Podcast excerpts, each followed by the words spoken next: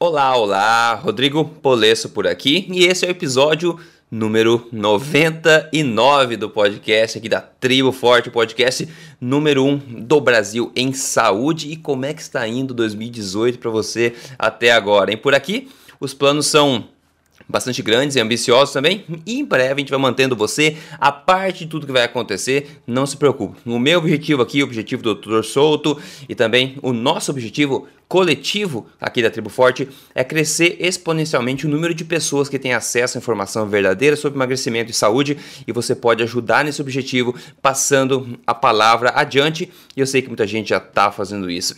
E agora é, está ainda mais fácil de você ouvir os podcasts semanais aqui da Tribo Forte porque ele está disponível também no Spotify. Então você pode pegar seu aplicativo Spotify e escutar a Tribo Forte lá, é só procurar por Tribo Forte, muito fácil. Então você tem o iTunes, você tem o site emagrecerdeves.com, você tem o triboforte.com.br, tem o Spotify, não tem desculpa, o podcast está em todo lugar aí, está acessível a todo mundo. E por favor, passe a palavra adiante, que saúde aí é, a gente quer que seja nova moda, digamos assim, né? Quer que todo mundo tenha acesso pelo menos à informação correta para depois decidir o que, que faz.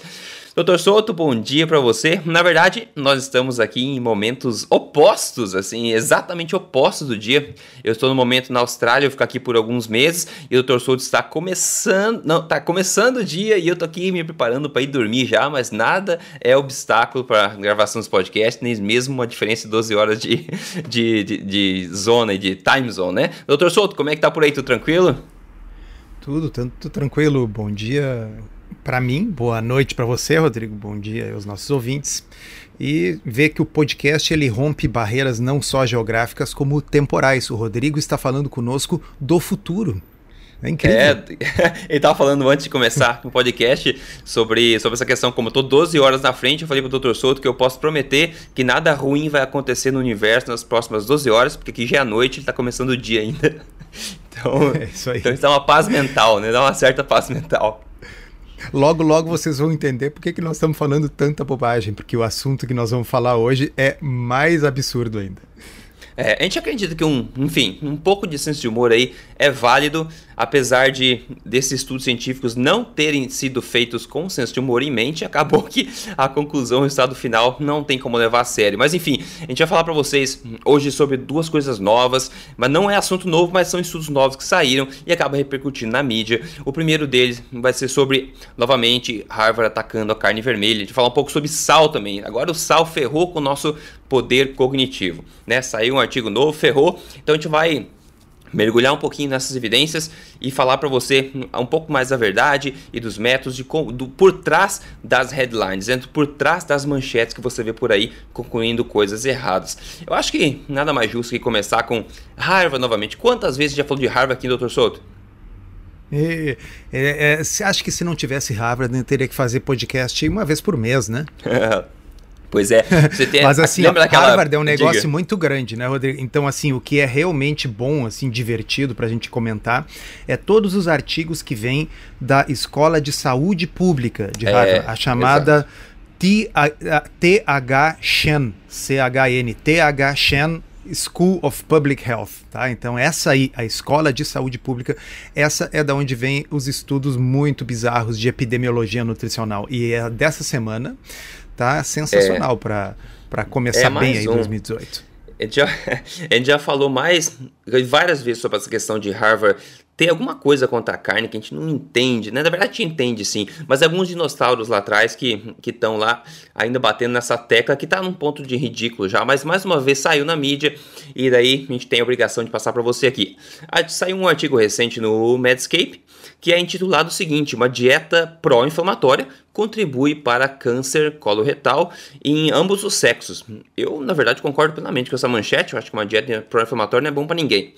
E daí é o seguinte: a a abertura do artigo é uma conclusão de recomendação que vem do Dr. Tabung, que é da Escola Pública de Saúde Harvard. Ele fala o seguinte, traduzindo simultaneamente: é então as recomendações é, dietéticas para ambos, mulher e homem, seriam consumir uma, um padrão dietético com baixo potencial de, contribu de contribuir para inflamação no corpo e no cólon, né? E um padrão esse que seria alto em legumes verdes e amarelos escuros, né? Legumes amarelos escuros, café e chá e baixo em carnes processadas e em carne vermelha, em grãos refinados e bebidas adoçadas, né? Bom, nada de tão horrível assim, né? Na verdade, nesse, nessas palavras dele, tirando algumas, alguns erros óbvios, mas é uma conclusão que ele está dando, uma recomendação, uma recomendação oficial que ele está dando aqui. Agora a gente vai entender da onde saiu a base disso aí. Doutor Souto, olha só, de onde saiu a base para tais recomendações tão específicas? Né? Então, aquela hora é agora que o pessoal tem que sentar confortavelmente e se preparar para um, um, pequeno um show de comédia científica de hoje aí. Olha só, o próprio artigo responde da onde saiu a base dessa recomendação, obviamente, né? Esse Dr. Tabung e os colegas dele usaram os dados novamente do Health Professionals Follow-up Studies e do Nurse Health Study para aí analisar esse, eh, os casos, 121 mil adultos, na verdade, e os casos de desenvolvimento de câncer coloretal ao longo de 26 anos de follow-up, né? E esse é um estudo observacional, como você pode imaginar. E doutor Souto, você já falou aqui antes, mas acho que é bom relembrar que parece que Harvard tem esses dois estudos e de vez em quando há vontade de embaralhar os dados e sair com um resultado novo, parece, né? É, o que acontece é assim, ó, uh, essa escola de saúde pública de Harvard recebe uh, estudantes de pós-graduação, pós-doutores e fellows do mundo todo. Tá? Então, eles vivem o, o vamos dizer, o, a seiva que mantém eles vivas são massagear essa base de dados e publicar na literatura peer review o máximo uhum. possível. Cada um desses alunos novos, cada pós-doutor, cada fellow que chega lá vai fazer o seu fellowship dois anos, seu pós-doutorado três, quatro anos, enfim, tem que terminar publicando um estudo. Tá? Uhum. Por isso que o último autor é sempre os mesmos e os primeiros uhum. autores vão mudando, tá? Porque os primeiros autores são os novos alunos do curso. Tá? E eles têm essa base de dados fantástica. Então, assim, uh, são 121 mil pessoas nesse, uh, nesse banco de dados onde eles perguntam tudo, tudo que a pessoa come, tudo que ela faz e tal. Cada quatro anos passam questionários, aqueles questionários impossíveis de responder. Tá? Uh, e então vocês imaginem assim um Excel gigante com uma quantidade absurda de dados e a função do novo aluno é chegar ao seguinte, olha, vamos ver o que que ainda ninguém pesquisou quais as colunas e quais as linhas desse Excel que ninguém ainda cruzou. E vamos uhum. começar a cruzá-las de forma aleatória ou baseadas com novos critérios de agrupamento para ver o que, que brota. Se a gente procurar bastante, se a gente massagear bastante os dados, alguma coisa estatisticamente significativa vai sair. E aí eles publicam. Uh, aqueles que estão nos ouvindo, que, que são da área acadêmica, que já publicaram ou que publicam artigos na literatura peer review, sabem muito bem o que, que acontece quando a gente manda um artigo publicando, tentando publicar a mesma coisa que já foi publicada por outros grupos. Né? Revistas uh, boas, revistas científicas boas, vão devolver o manuscrito dizendo que aquilo não acrescenta nada à literatura uhum. científica, não acrescenta nada de novo, a gente não consegue publicar. Mas deixa eu contar um segredo para vocês: vocês não conseguem porque vocês estão aqui no Brasil. Se vocês uhum. estivessem em Harvard, basta ter ali aquele símbolo, aquele brasão da Universidade de Harvard, que vocês conseguem publicar onde vocês quiserem, tá certo? Ah, e uhum. eles, claro, vão rotando as revistas, né? Então tem várias revistas científicas, bota às vezes numa, às vezes noutras, com pequenas diferenças, pequenos vieses. E é isso que explica por que que os mesmos estudos, com os mesmos resultados, são publicados diversas vezes com pequenas diferenças. Dessa vez eles foram bem criativos, porque eles resolveram inventar um índice novo que não existe. É, né? vamos, vamos Que é o tal do índice das doenças inflamatórias. Fala lá, Rodrigo. É, vamos explicar passo a passo o pessoal acompanhar o show de comédia. Não dá pra partir logo pra, pra conclusão antes da, da piada ser construída, né? Isso, Mas olha isso, só. Deixa o punchline pro fim, né? É, exato. Eu adorei o termo que você falou, massagear, porque basicamente é isso, com uma massa de modelar, você vai massageando e cada vez sai uma, um formato diferente dessa. Mas a, a, a, mensagem é que a fonte da informação é sempre a mesma, pessoal. E olha só, a gente está falando, olha só a confiabilidade e precisão desses dados para você entender. E a pergunta é: se você tivesse que decidir o que fazer pela vida inteira, né, baseado nesses dados, você confiaria sua decisão em um grupo de dados que coleta, como o doutor falou, dados específicos sobre hábitos alimentares a cada quatro anos, pessoal? Eles mandam um questionário de frequência alimentar, que inclusive nos podcasts passados que eu já li algumas perguntas de exemplo desse tipo de questionário, né? Você é só procurar por questionários que você vai achar nos podcasts. E então eles perguntam perguntas específicas sobre seus hábitos alimentares semanais, né? E perguntam isso a cada quatro anos. então você tem que responder a cada quatro anos, né? Eu não lembro nem como a gente sempre fala, não lembro nem o que eu comi no almoço, né? Então você confiaria nesse tipo de informação para tomar decisões? Bom, na minha opinião, contar com a memória de uma pessoa sobre aquela com menos de 4 anos está longe de ser algo esperto de se fazer. Isso já seria suficiente para colocar abaixo qualquer potencial de conclusão baseado nesses dados. Mas a coisa piora ainda mais. E aqui eu confesso que eu comecei a dar risada nessa parte aqui, porque eu acho muito engraçado quando, quando alguma coisa que supostamente é para ser séria soa como um show de comédia, né? O time que conduziu o estudo, isso o Dr. Souto está falando agora, criaram um índice, né? Eles pegaram 18 grupos de alimentos, né? E começaram começaram a classificar de acordo com o potencial inflamatório. E eles criaram um índice bizarro que Empirical Dietary Inflammatory Pattern, é o EDIP, que é um, um, sistema de pontuação que é baseada em, no, nos níveis circulatórios de três marca, marcadores de inflamação no sangue, ok? Agora vamos lá, se segura na cadeia, na cadeira aí. Essa parte é muito boa. É, vamos lá. As comidas que foram positivamente associadas tá? à inflamação, a maior concentração desses marcadores inflamatórios no corpo foram: a primeira é terrível, tomates. Tá? Essa é a primeira, que foi associada a maior tomate inflamação. deve causar uma inflamação do... violenta, né, Rodrigo? É, é engraçado que eles citaram essa como primeiro exemplo, né? Depois eles citam uma outra que até faz sentido, né? Bebidas carbonadas de alta e baixa energia, conteúdo calórico. Essa outra parte também é excepcional, Lembrando, está falando de alimentos associados ao, ao, maior score nessa pontuação, alimentos que provocam maior inflamação. E quais são? Vegetais, todos os vegetais, a não ser aqueles que são folhas verdes e que têm o um amarelo escuro em coloração. Então, o pessoal que então, gosta de legumes, para, para infelizmente. Um né? e, e, vamos, pessoal, vamos, vamos entender exceto os vegetais uh, verdes, folhosos verdes, folhosos é, salada, verdes, tá? salada, e, é. E, é, tá? Exceto esses e amarelos, tá? Sei lá, eu tô imagino um pimentão amarelo, uma coisa assim. Todos os outros vegetais é. foram considerados inflamatórios. É, olha tá? só. Então, brócolis é verde, mas não é folhoso. Couve-flor é. não é nem verde nem folhoso. O chuchu, tá? maligno, uh, maligno. Chuchu né, pepino maligno, uh, berinjela, bah, inflamatório pra caramba, tá? então, assim, abobrinha, Ai, então Deus. Deus o livre, porque não é nem folhoso e, e, também não é tão verde assim, né? Tá? Nem amarelo. Tá? Ai, uh, é, é, é, Tá, exato. vamos lá, o que mais, Rodrigo, o que mais? É, pessoal, isso tá. A gente tá risado aqui porque é um absurdo. Não sei o que você acha, mas é um absurdo muito grande. Isso tá escrito aqui no artigo, tá? Eu tô só lendo, traduzindo, tá escrito no artigo. E como eu falei, quando é passou a sério e acaba sendo uma comédia mais engraçada ainda. O que mais?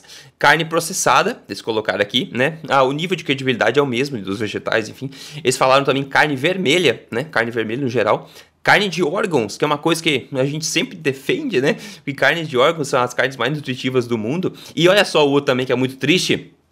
Pro pessoal que gosta de peixes, né? Infelizmente, todos os peixes são inflamatórios, a não ser aqueles que têm a, a cor preta na, na carne né, do peixe. Uma então, carne escura. Então, veja bem, peixe é inflamatório, segundo este índice.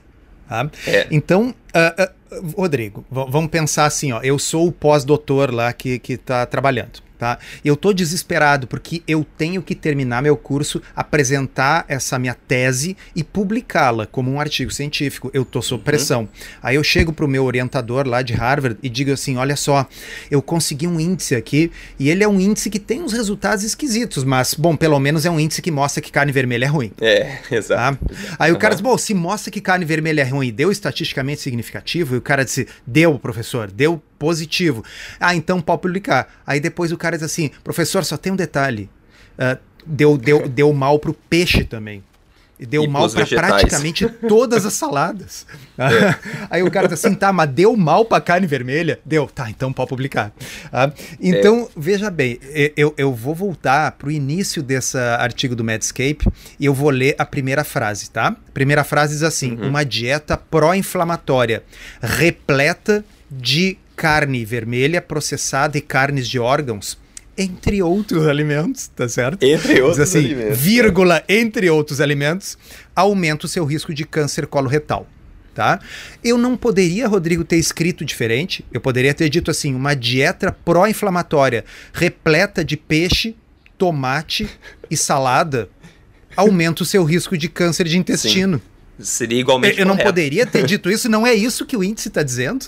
Olha aqui, é, ó, vamos, vamos voltar. Uh, uh, é, porque é importante que vocês entendam claro. que coisa ridícula é isso e que nenhum de nós que se fôssemos pesquisadores, enfim, conseguiríamos publicar uma coisa grotesca dessa em nenhum jornal, nem que fosse na assim, revista brasileira de epidemiologia grotesca, nem assim nós conseguiríamos publicar.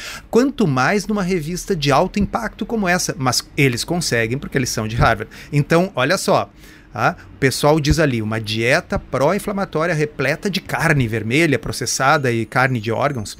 Ah, e, no entanto, quando a gente vai ver o que, que o estudo mostrou, ah, mostrou que as dietas que estavam positivamente relacionadas com inflamação eram, primeiro que apareceu ali, tomates. O segundo, bebidas carbonadas de baixa energia. Bom, eu não sei nem se água com gás não entra ali. É, tá? é. Segundo, vegetais todos os vegetais que não sejam os vegetais folhosos verdes ou os vegetais amarelos. Vocês entendem que é uma coisa aleatória isso aqui, que é esporádico, que isso não faz nenhum sentido? Por que os amarelos? Bom, porque por acaso o amarelo deu estatisticamente significativo. Excel, é uma coisa é, completamente exato. aleatória no Excel, tá certo? E se tivesse sido vegetal roxo, tem o repolho roxo e tal, eles diriam que todo só pode comer roxo, se for de qualquer outra cor faz mal. É, mas doutor Souto, tá? é, uh, eu acho que a gente pode é piorar ainda antes de melhorar. Vamos piorar para completar esse raciocínio. Olha só, para levar o ah, nível sim, de aberração. porque falta a gente falar das coisas que é, não são inflamatórias, aquelas que, que, você deveria comer mais. Exato. Isso é. tá... Manda lá, Rodrigo. Isso tá, tá escrito no artigo logo depois dessa questão, né? Então eles listaram as comidas que são associadas positivamente com inflamação, né? Que a, inflama o seu organismo aí. E daí eles falam assim, em contraste, né? Falando dos alimentos que são associados a baixa inflamação. E, e tá literalmente escrito assim, ó. Em contraste, cerveja, vinho, chá, café, é, legumes amarelos, como a gente falou, e também saladas, é, snacks, que é lanche, batata frita, sei lá, é, suco de fruta e pizza foram inversamente relacionados à concentração dos mesmos marcadores inflamatórios. Pessoal, pelo amor de Deus, né? Doutor Souto, o que, que, vai dizer disso? Então, eu, eu vou tentar reescrever de novo o primeiro parágrafo da, da reportagem. Tá? O primeiro parágrafo da reportagem deveria ser o seguinte: tá? que uma dieta inflamatória rica em tomates, em quase todos os vegetais, rica em peixe, tá?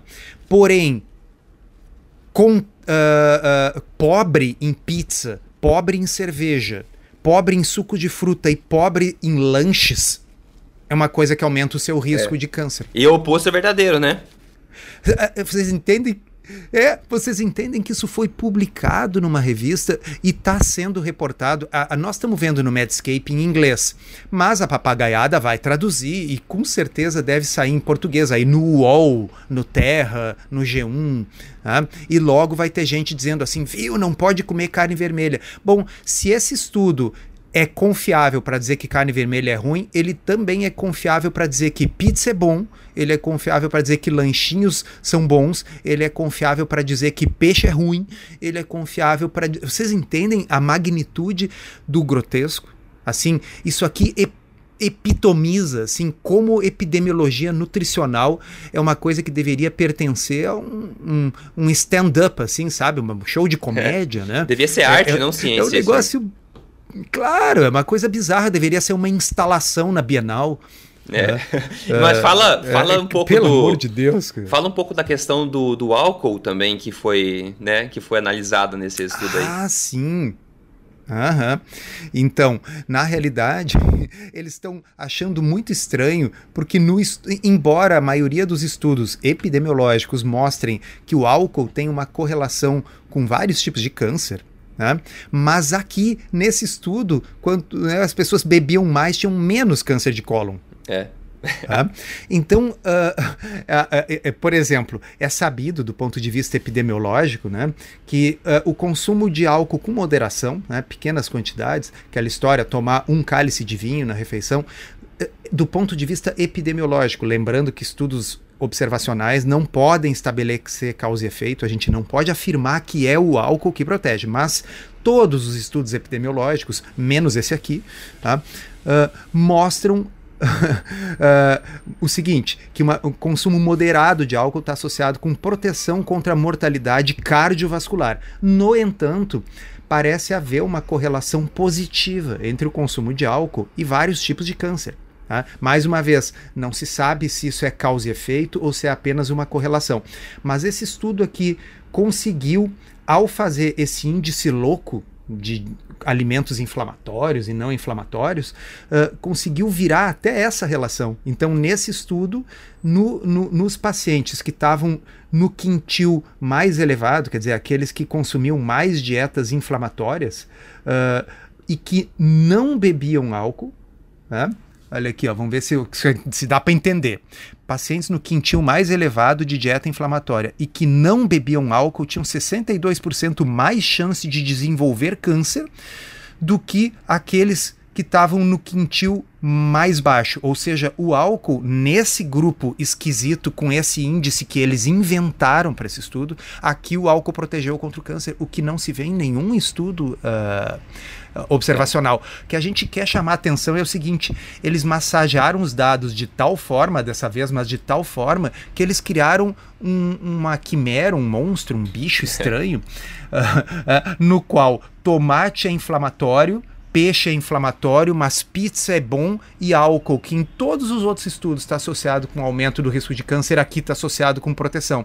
E, no entanto, esse lixo aí é publicado e é relatado em, uh, em manchete no Medscape, que, enfim, é uma, uma fonte que todos os médicos leem, né? É, exatamente, exatamente. E para fechar esse assunto, bom, o Dr. Charles Fuchs, Fuchs que é co-investigador do estudo do Centro de Câncer da Universidade de Yale, que é outra universidade bastante bastante conceituado, ele fala, né? Nós podemos modificar o nosso estado de inflamação através da nossa dieta e lifestyle. Gênio, né? É, alguma, qualquer criança Gênio. poderia falar a mesma coisa, né? Sem pensar muito, né? Então isso é absolutamente correto. Obviamente que a gente consegue modificar nosso, nossa inflamação através do nosso lifestyle e nossa dieta. Porém, se a gente for é, nos basear nesse estudo para modificar nossa dieta para ser menos inflamatória, a gente vai começar, como a gente falou, a beber mais cerveja, a comer mais pizza e a cortar uma grande variedade de legumes. Não vou falar nem do peixe aqui, né? então. Não, e então o, o, fascinante é o seguinte: eles fizeram o estudo para quê? Para publicar, porque afinal Harvard é. vive disso, vive de ficar publicando estudos. É aquilo que em inglês chama publish or perish, né? Publique uhum. ou pereça, né? Desapareça. Uhum. Se você não publicar, você desaparece na, é. no mundo acadêmico. Ah, mas o que está escrito, uh, né? Uh, o, então o Dr. Fred Tabung, que, que, que você já citou no início, uhum. ele diz o seguinte, ó.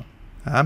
Uh, as recomendações dietéticas, tanto para homens como para mulheres, devem ser consumir uma dieta com baixo potencial de criar inflamação. Uma dieta que seja alta em vegetais uh, verdes e amarelos, em café, em chá e baixo em carne processada, carne vermelha, uh, grãos refinados e, e bebidas açucaradas. Sou só eu que me dei conta que o que ele falou aqui não tem nada a ver com o que o estudo dele mostrou. Pois é.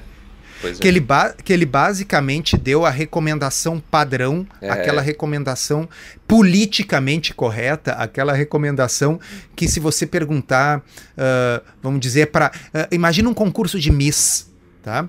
E aí tem a misa ali, e aí os jurados perguntam assim: qual é o livro que você leu? Elas, ah, eu gostei do Pequeno Príncipe. Ah, aí outro pergunta assim: e qual é a orientação nutricional que você tem? Coma bastante vegetais, cuide a carne vermelha, é. né? e beba bastante chá, né? e evite açúcares e, e, e grãos processados. É o que a Miss diria, tá certo? Então o cara deu um discurso de misa que falou o, o politicamente correto, o óbvio, e ele esqueceu de mencionar que o estudo que ele fez disse que peixe é ruim. É. O estudo que ele fez disse que praticamente todos os vegetais do mundo são ruins, com exceção das folhas verdes e com exceção do pimentão amarelo.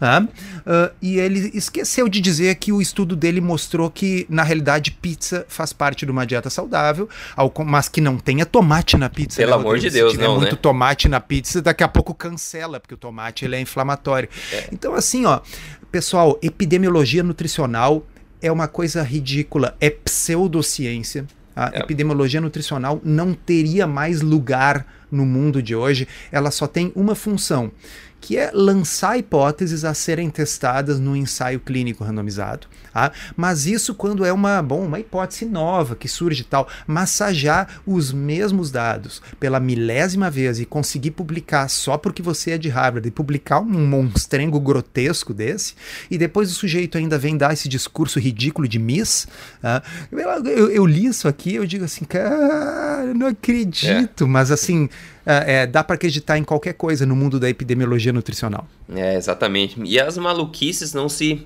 constrem, é, não, não, não, são limitadas aí à epidemiologia somente, porque o próximo assunto que a gente vai falar aqui, a gente vai falar do sal. E agora, novamente, pessoal, o sal vai vai dar problema para você novamente, tá? E olha só, é um novo estudo publicado aqui no dia 18 de janeiro, agora no jornal Nature, que diz que o sal na dieta promove disfunção cognitiva e neurovascular através de uma resposta inflamatória no intestino. Hum, olha lá. Bom, o estudo foi feito, já vou adiantar para vocês, em ratos, tá? Foi feito em ratos, tá? E a matéria. Ah, interessante, porque as manchetes que eu vi aí no Brasil, nenhuma delas menciona que é em ratos. Pois é, com exceção de uma que eu vou fazer questão de falar hoje, porque a gente já falou mal desse disso aí. E eu acho que quando eles não pisam na bola, vale reconhecer. Vamos ver se você concorda comigo. Essa ah, é matéria, é inclusive, saiu. Só que tá entre linhas. A matéria saiu no portal da revista Saúde, da maior revista de saúde do, do Brasil aí.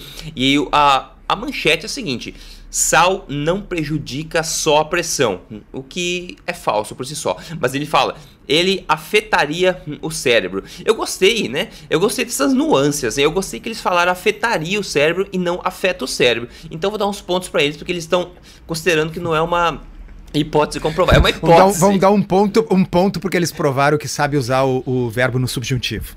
É, exato. Eu gostei também de outro trecho que eles escreveram. Nisso eu gostei um pouco mais. Eles escreveram literalmente assim: Claro que, por se tratar de um estudo com animais, devemos ter cautela antes de cravar com todas as letras que o sal piora o raciocínio.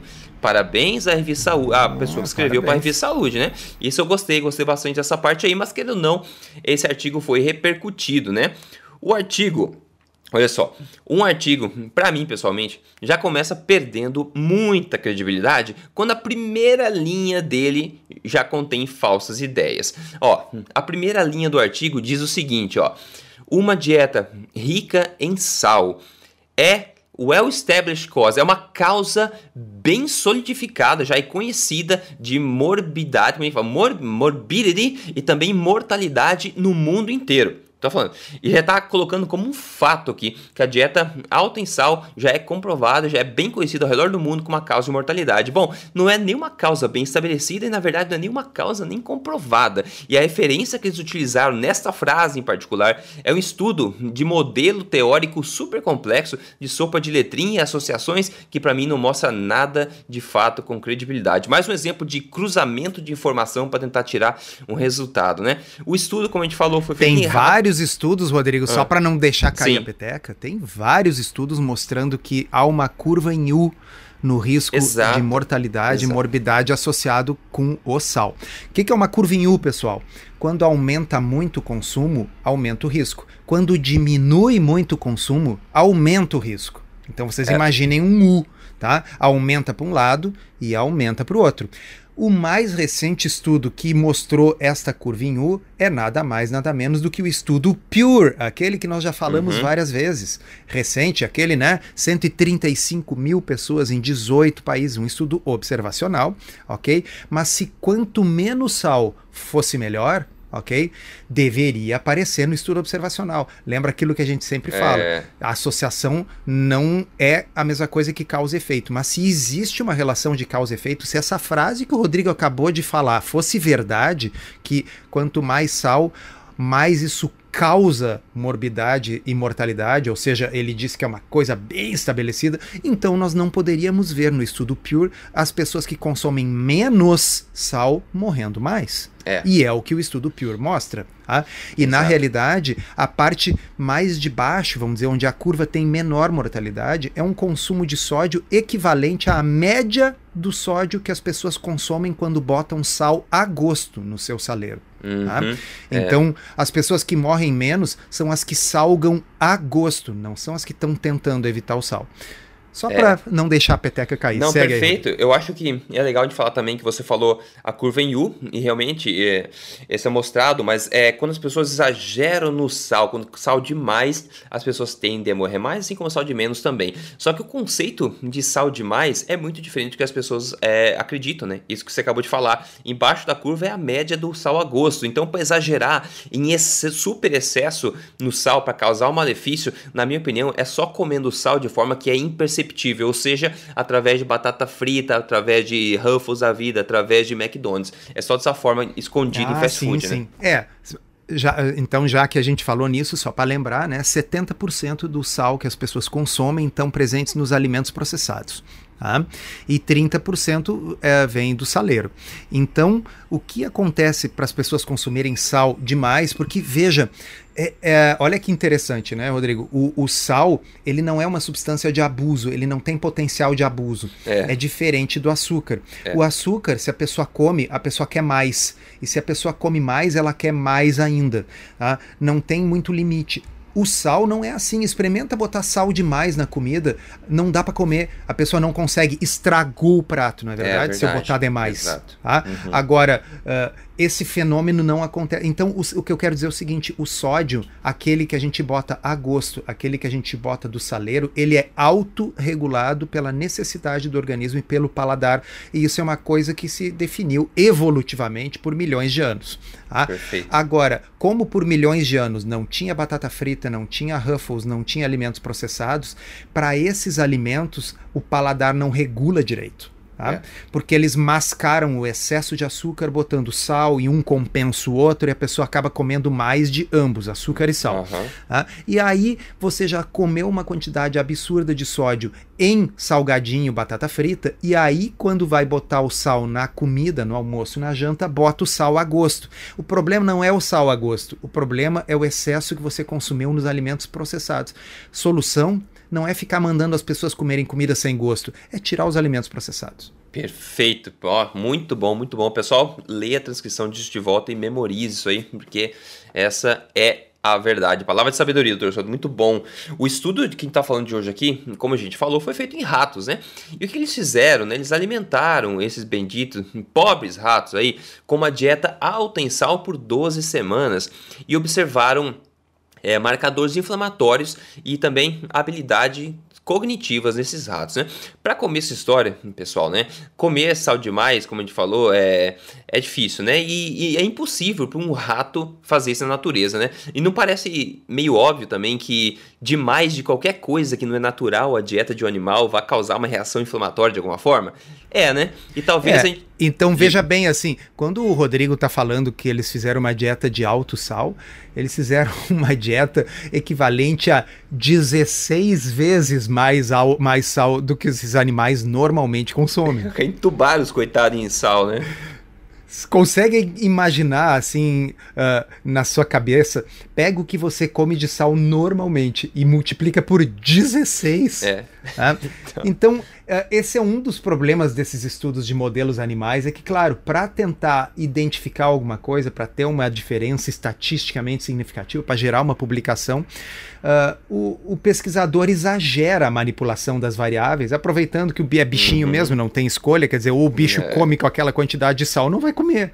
Né? Uh, e, e, claro, então uh, são exames para levantar hipóteses e tal, mas veja, primeiro, isso é como os roedores respondem a uma dieta rica em sódio, e segundo, ela é enlouquecidamente rica em sódio. Uhum. Uhum. A conclusão, acho, do estudo podia ser que os ratos são extremamente resilientes ao consumo de sal. Na minha opinião, porque nenhum morreu. nenhum morreu. Boa, é. boa. Ó, ah, um detalhe de, muito interessante, de... Rodrigo, que está é. escondido no meio do estudo, tá? Eles não enfatizaram isso aí, não sei porquê. Eu, se é fosse é fazer a, a, a, manchete, eu faria a seguinte ah. manchete camundongos alimentados com 16 vezes mais sódio que normal não ficam com pressão alta. É, eu anotei também falar isso. Sensacional. Tá, em, tá em, lá escondido no, no estudo, né? tá escondido lá no meio, mas eu li. Agora descobri que você leu também. Essa é uma. Então, vocês veem assim: é pegar qualquer coisa ruim, é, é, certo? Então, eu encho o bicho de sal e agora vou medir 500 variáveis. Pô, daqui a pouco uma delas vai dar fora do prumo. Então vou pegar, viu? Eu disse que sal fazia mal. Pô, mas o, a primeira droga de frase do artigo é que é sabido que sódio causa hipertensão. Pô, aí tu é. dá 16 vezes mais sal para os ratos, eles não ficam hipertensos e isso não é notícia. É, Exatamente, exatamente. É, é... Me tira o tubo, como dizia o Jô Soares, me tira o tubo. me tira o tubo, né? É, você vê, pessoal, aí, esse estudo, ele vai e entra nos detalhes bem elaborados, um, um, mecanismo lá de um certo marcador inflamatório no, no intestino, que tem uma conexão com o cérebro que acaba inflamando e tem o declínio cognitivo. É uma coisa extremamente bizarra, que é aquela questão da fada do dente lá que o Dr. Souto fala de vez em quando, né? O pessoal começa a investigar, né? O mecanismo, coloca um dente maior, ganha um presente maior, mas eles nunca perguntam se existe fato a bendita fada do dente, né? Que é nesse caso do, do, é. do, do sal, né? Então é, é, é muito desperdício cognitivo das pessoas envolvidas nesse estudo, na minha opinião. Isso me lembra, alguns anos atrás, uh, aqueles que já acompanham a história de alimentação e o mundo low carb vão lembrar disso. Tá? Saiu um dos incontáveis artigos mostrando que carne vermelha vai lhe matar. Uhum. Tá? E era um artigo que o mecanismo, dessa vez o mecanismo é esse mecanismo complexo que você citou, eu nem consigo me lembrar o nome do negócio, tá? que produz inflamação e que essa inflamação atinge o cérebro e se a gente bloqueia farmacologicamente essa substância no camundongo, aí ele pode comer sal e não tem problema no cérebro. Na época era um negócio chamado TAMAO, T-M-A-O, lembra disso? Hum, eu nunca te vi alguma coisa disso. É, TAMAO. Tá? Então, a carne vermelha, ela tinha uma substância muito rica numa substância chamada carnitina, não por acaso está uhum. na carne, né? Carnitina. E a carnitina, quando ela era metabolizada por determinadas bactérias no intestino, ela produzia o tal do TMAL. E o TMAL está estatisticamente associado com risco cardiovascular. Conclusão, carne vermelha vai lhe matar do coração, tá? Uhum, uhum. Bom, acontece que tem muito mais TMAL no peixe do que na carne. Uhum. E aí? E aí Todo mundo sabe que, que o peixe que o peixe pro, uh, uh, protege contra risco cardíaco é. em todos os estudos observacionais e epidemiológicos. Então, o que eu quero dizer é o seguinte: sim, a gente pode descobrir mecanismos muito mirabolantes. Veja que legal, a carnitina é transformada no TMAL, o TMAL ele atua através de uma cascata de eventos para produzir a doença cardiovascular. Tá, mas e aí? Como quem come peixe é protegido contra doença no coração, isso tudo era ciência da fada do dente, tá uhum. tá certo? Tá, é muito bonito o mal e tal, só que esqueceram de ver na realidade se outros alimentos que contêm mal e não estão associados com risco cardiovascular seguem a mesma lógica, ou seja, esse mecanismo era completamente fantasioso. E isso rolou na imprensa, foi traduzido para o português, saiu em todos os portais e encheram meu saco no blog perguntando, as pessoas dizendo: "Olha, eu tô mudando parando, tô largando, não posso mais comer carne vermelha porque é. tem o tmal, né? E pô, o peixe tem muito mais tmal, tem vegetais que tem mais tmal do que a carne vermelha. Né? É, é. Uh, então, uh, é, assim, não custa a gente, já que a gente está hoje descendo o pau na má ciência, é. lembrar para o pessoal como é que a gente escapa de tudo isso, como não cometer esse tipo de erro. Existe um desenho uh, em epidemiologia chamado ensaio clínico randomizado. Tá? Então, por exemplo, eu poderia conduzir um estudo ok? No qual eu pegasse um número grande de pessoas, mandasse reduzir o sódio num grupo, mantivesse o sal normal no outro, acompanhasse por um longo período de tempo e vamos ver se realmente reduz a incidência de, no caso, demência senil, Alzheimer, né? ou se surgem problemas uh, cognitivos, né? além de ver se diminui a mortalidade e doença cardiovascular. E sabia, Rodrigo, que foram feitos ensaios clínicos randomizados com redução do sódio? Ah. Eu acho que e sim. E o que, né? que esses estudos. É, e o que, que eles mostraram? Eles mostraram que a pressão reduz. Mas reduz quanto? Reduz é, em média 2. Deixa eu falar bem devagar. 2 milímetros de mercúrio. Então, se você tem uma pressão de 12 por 8, 120 por 80, e se você comer essa comida sem gosto, você vai diminuir em média para 118 por 78. E pode morrer de outras sanguínea. causas ainda tá? Basta ligar o Jornal Nacional que ela vai subir para 190 é. por 100, tá certo? Então, assim, obviamente 2 milímetros de mercúrio é absolutamente irrelevante. Nos estudos observacionais está associado com mortalidade por outras causas, como você bem falou, a restrição mais severa do sódio. Tá?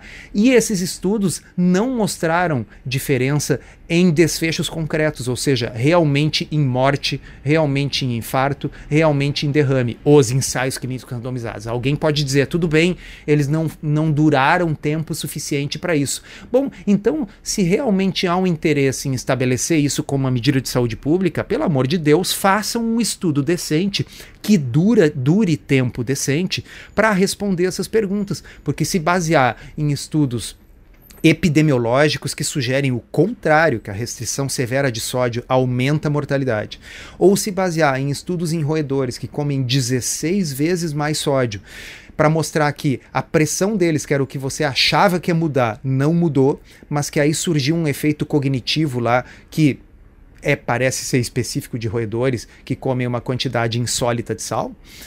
Bom, o que, que isso me ajuda a decidir se eu devo ou não salgar minha carne? É, não, exatamente. Eu, tem um tipo de pessoa que é aquela pessoa muito inteligente, né, só que é tapada. Né? Então a pessoa acaba fazendo e se envolvendo em estudo desse e acaba tapada, não olha para os lados, que nem cavalo olha para frente só, e ela vê esse mecanismo e fica super interessada, fica seduzida por esse mecanismo e acaba, quando publica, acaba suando com uma pessoa extremamente inteligente que merece até um, um prêmio Nobel, porque quando você não entende o que a pessoa está falando, você imediatamente assume que essa pessoa sabe mais que você. Né? Isso é uma coisa do ser humano. Só que essa, só que essa pessoa é tapada, porque ela não, não contestou, ela não pensou na, na no que motivou ela, no, no fundamento inicial do próprio raciocínio. Então, tudo a partir daquele fundamento, daquela base errada, foi distorcida, é inválido, porque o fundamento estava errado. Né? E tem um livro muito bom que eu acho que vale recomendar no Torsoto, do James Dicolantônio, que nome, eu sempre erro esse nome, né? Que é o livro The Salt Fix, que é um, é um livro novo e recheado também de evidências, né? É, ele é um livro interessante porque ele mostra o outro lado, quer dizer, quais as evidências de que a restrição de sódio possa ser danosa à saúde, que existe um motivo pelo qual uh, o corpo sente uma necessidade de consumir uma certa quantidade de sal, né, que isso está relacionado ao fato de que o sódio é simplesmente o eletrólito mais uh, presente no nosso sangue disparado. Quer dizer, poxa vida, pensa assim, são 140 miligramas de sódio por decilitro de sangue. Compara com o cálcio, que é 10, compara com o potássio, que é 4 a 5. Né? Então, sódio é 140, ou seja, nós somos. Uh, uh, uh, vamos até uma digressão interessante aí. Acho que o pessoal que nos ouve, se gosta de saúde, gosta de biologia, né? A vida surgiu aonde? Surgiu no seco ou surgiu no molhado? É.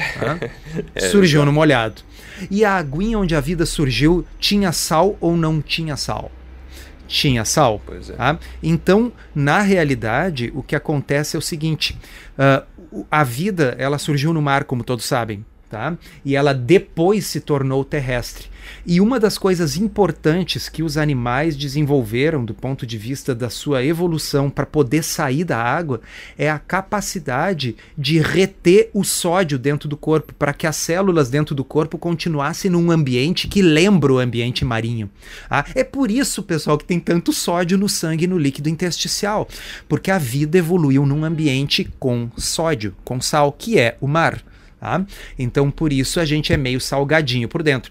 Boa parte do que os nossos rins fazem é conseguir excretar água livre, tá? preservando o sódio. Porque se o rim simplesmente filtrasse o sangue, tá? a gente ia perder junto com a água grande quantidade do sódio que nós precisamos manter em, como eu disse, cerca de 140 miligramas por decilitro para que a vida seja viável.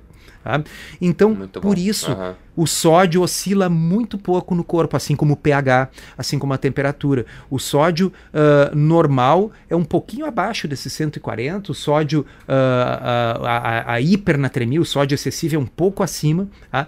Então, nós temos um paladar aguçado ali e um rim que trabalha em conjunto para manter o sódio numa taxa de variação bem pequenininha.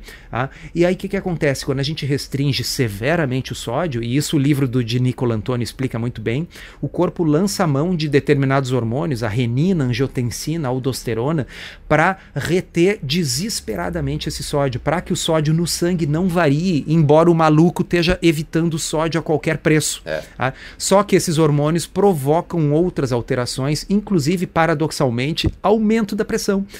Quase 40% dos pacientes que fazem uma restrição de sódio, ao invés da pressão diminuir, ela aumenta. Tem literatura para isso. Ah, quem quiser olhar um artigo sobre isso, bota lá no Google, solto dieta média, porque é um artigo onde eu explico que, embora um estudo possa mostrar que na média baixou em 2 milímetros de mercúrio, ah, existem várias pessoas que respondem ao contrário da média, com elevação da pressão, quando o sódio é diminuído. Então, pessoal, estudo observacional, que é o caso daquele estudo ridículo de Harvard que diz que tomate é. uh, faz mal, mas guloseimas fazem bem, que peixe faz mal. Uh, estudos observacionais como aquele, uh, ou estudos em animais como esse, eles deveriam servir exclusivamente para levantar hipóteses ou para refutar hipóteses ok? E é. o que a gente deveria estar tá discutindo aqui, noticiando, o que? É algum novo ensaio clínico randomizado que mostrou realmente uma coisa nova que tem aplicabilidade humana. Mas infelizmente, como não é todo dia que sai um estudo, um ensaio clínico randomizado revolucionário, e como a imprensa tem que encher suas páginas, sejam páginas de papel, sejam páginas virtuais, com coisas que faça você clicar, Bom, então estudos que você nunca deveria ter ouvido falar, salvo se quisesse dar risada, como esse da Escola de Saúde Pública de Harvard, uhum. acabam virando manchete. No fundo é isso, né, Rodrigo? É muito, muito bendito assim embaixo. E novamente a dica, pessoal que é a fundo a respeito do sal, o livro é do James de Nicola Antônio, o nome é The Salt Fix, e daí a, inclusive o subtítulo dele é muito, muito esclarecedor, ele fala por que os experts entenderam tudo errado e como comer mais sal pode salvar a sua vida. Olha só o que o Dr. Souza está falando agora.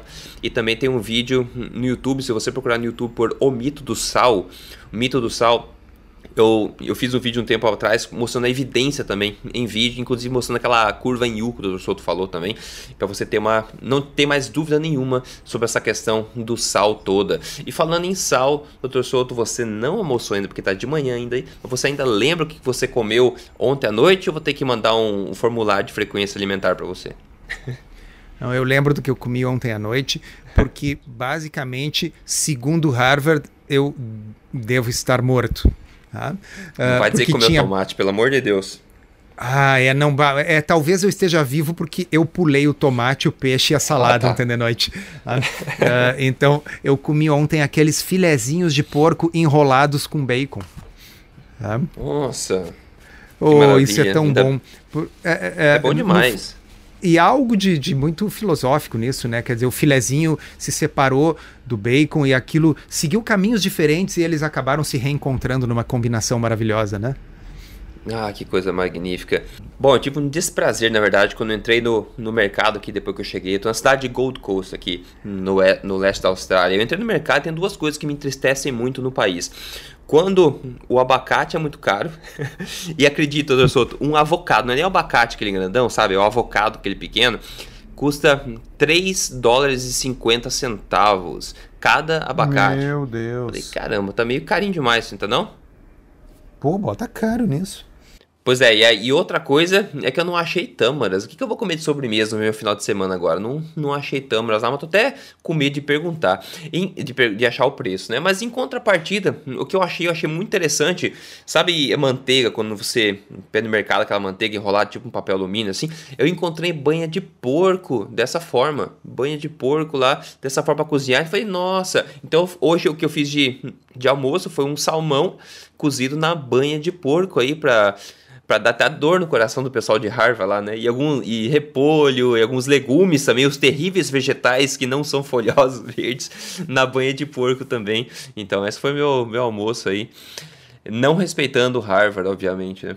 Maravilha, pessoal. Podcast recheado aqui para vocês. Espero ter tirado coisa útil dessa nossa discussão, dessa nossa crítica científica, onde contesta os métodos, né, e a origem das coisas que são ditas por aí. Tudo é objetivo aqui de te ajudar e com um bom humor aí que a gente às vezes tenta colocar e às vezes a gente não consegue segurar porque realmente é, a reação é essa, né?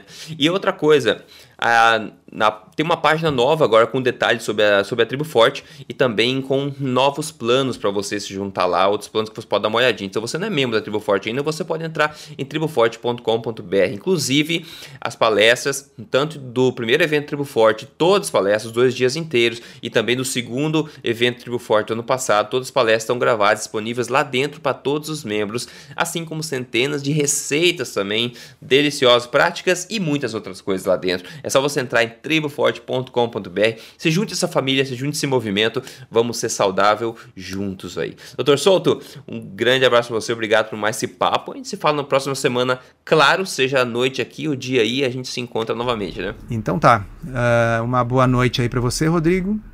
Um bom dia para os ouvintes e até a próxima. Até a próxima.